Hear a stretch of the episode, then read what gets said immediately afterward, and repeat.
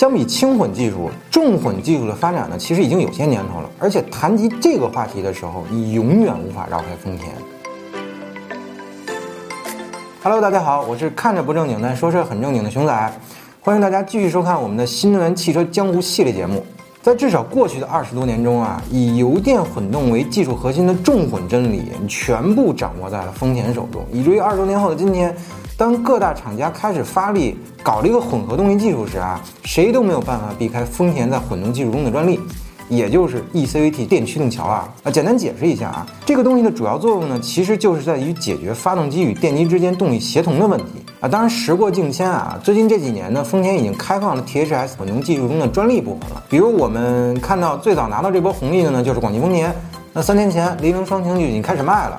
而随后呢，广汽也将要陆陆续续的推出很多的重混车型，比如即将上市的 GS 八等等啊。当然啊，这个 eCVT 驱动桥啊，并不是 THS 技术专利的全部，而且呢，我们相信很多网友啊，通过各个渠道已经看到过各种长篇大论解析关于 THS 混动技术文章了。但其实这些技术专家啊，把这件事情啊搞得太过于复杂化了。其实呢，就是简单的一句话，这项专利技术呢，就是高效的解决了扭矩分流的问题，也就是如何让发动机一边驱动车轮，一边还能通过发电机给电池充电。而丰田呢，是通过行星齿轮巧妙且高效的解决了这个问题。因此呢，集成在 eCVT 内部的这组行星齿轮，就实至名归的成为了丰田混动的专利核心了。事实上啊，就是解决扭矩分流是一个很难的问题吗？其实并不难，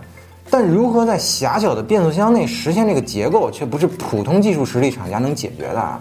在丰田开放 THS 技术之前呢，基本上只有奔驰、宝马等为数不多的几个厂家啊，实现了集成扭矩分流结构的变速箱。注意啊，他们只是实现而已，因为无法绕开丰田的专利技术，所以奔驰、宝马的 E 驱动桥啊，只能退而求其次的使用多片离合器的结构。在变速箱内实现这个扭矩分流的效果，但这种结构呢，在效率上实在是差太多了。相比行星齿轮那种高效的结构啊，多片离合器在扭力分配的时候，自身本身就浪费了大量的力，因为它打滑嘛，对吧？呃，所以呢，在最终效果上呢，也就并没有那么出色了，也谈不上高效。还有呢，就是当年通用啊联合吉利也搞了一个 eCVT 驱动桥。